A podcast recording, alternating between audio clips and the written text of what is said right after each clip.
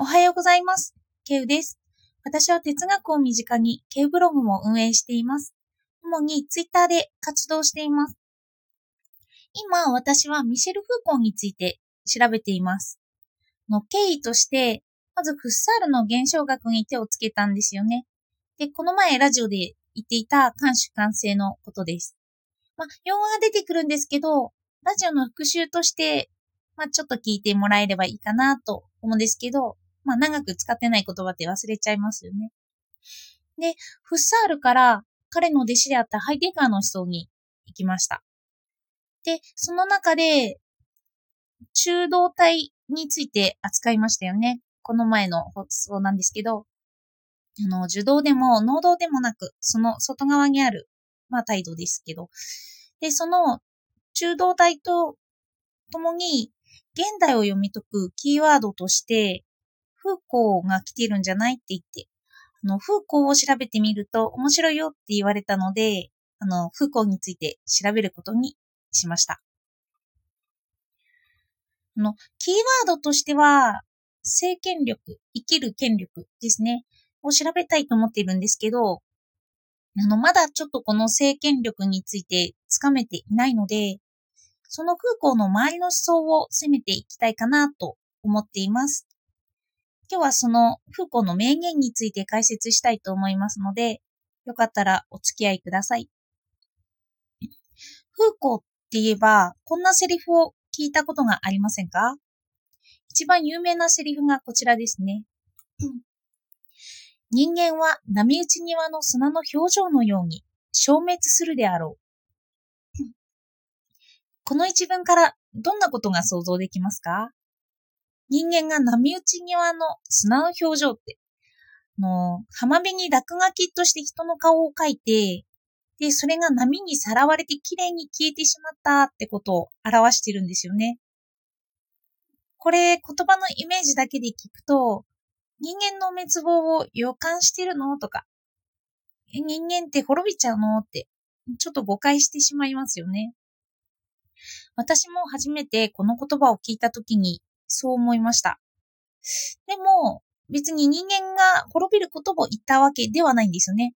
この解釈は間違ってるんです。で、どういうことかっていうと、この人間、消滅しちゃうっていう人間なんですけど、カッコ付きの人間なんですよ。あの、19世紀以降の人間の概念、人間ってこういうものなんだよっていう考え方が波打ち際で消えていくっていうんですよね。新しい人間の考え方がすぐそこにやってきているよって話です。で、ではこの人間ってこういうものだよっていう考え方、ちょっと詳しく見ていきますね。と、まず、昔の人間の捉え方からいきます。の17世紀から18世紀頃、生き物は見た目で判断されていたって言います。まだ科学とか医学が発達していなかったので、人間の内部構造について詳しいことを知らなかったんですよね。脳の構造とかも全く分かってない時期です。だから、この頃は自分から見て感じた主観が人間を形作っていたんです。の、私はなぜかわかんないけど、犬と猫と人間とかの区別はつく。そんな世界があるから見分けがつくんだろうな、なんて人々も判断しています。その内部構造っていうのは意識していません。でも、19世紀以降になると、生き物の器官の機能に関心が移っていくんです。動物はこんな構造をしているよって。そして構造を調べると、果物とかも、あれこんな構造で、イチゴとスイカって違うんじゃないっていうことが発覚してきてますよね。今まで同じ種類の魚だと思ってたけど、実は違ってたとか。よく昆虫で同じ種類だと思っていたら新種の発見だったということが分かってくるんです。で、こうこの区分から生命って考え方が生まれるんですよね。で、この生命から人間っていう発想が誕生します。の客観的だと言われているような実験でわかる数字でも表せる科学や人類学とか、まあ、いろんな科学的な、自然科学的な考え方から、人間はこういうものだよっていう規定に始まって、人間の探求が始まるようになったんです。で、この19世紀になって考えられた人間の概念には、まあ、まだこの研究が進む途中なので、漠然とした人間のイメージが当てはめられています。例えば、この頃は実存主義っていうのが流行ってたので、人間が主体的な生き物で、まあ、自由意志も持っていてっていうような人間のイメージがあったかと思います。の実存主義って用語出すとわかんなくなっちゃうかもしれないですけど、の人間が主体的に行動できるっていうイメージですね。自分で何でも決められるというような、自分で人生を決めるっていう考え方です。こんな能動的な人間のイメージが、はじめ人間の概念が考え出された頃にはあったんだろうなと、そういう想像ができます。ちょうどその運動するような情熱的なイメージ。まあ、そんなイメージを思い浮かべてください。そしたら、フーコは、そんな主体的な人間のイメージは、の砂に描いた絵のようにサラサラと消えてしまうっていうんですよね。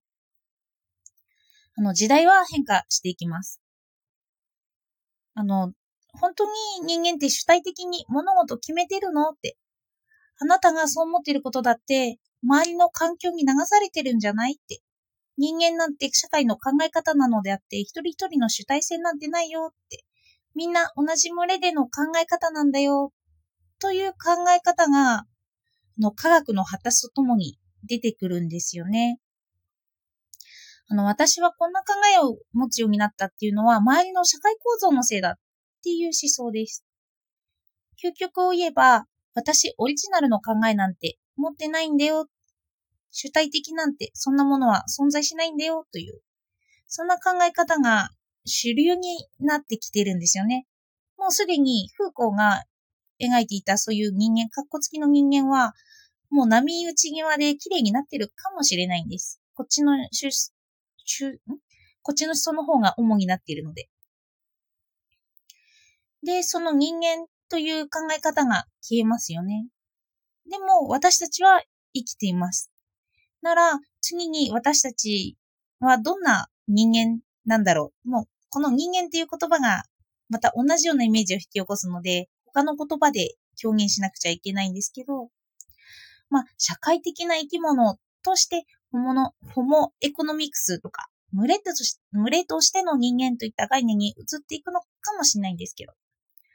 まあ、フーコーは1984年に亡くなっていて、それから30年余りが経ちました。の、フーコーの人間の捉え方は世代によって分けられています。あの、16世紀以降とか、17、18世紀の思想、19世紀の思想というように分けられているんですよ。なので、そろそろ20世紀の思想としての人間を位置づけて、こんな人間ですみたいな、そんな構図を作ってもいいかもしれません。うんそうですね。20世紀は人間には主体性はなくって言って、空港なら名付けたのかもしれないですよね。でも、また今は21世紀になってきたので、まあ、新しい哲学は生まれています。あの人間の構造と、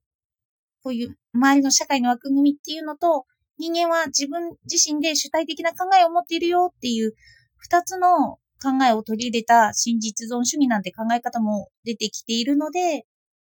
またこれも新しい人間の捉え方になっていくんですよね。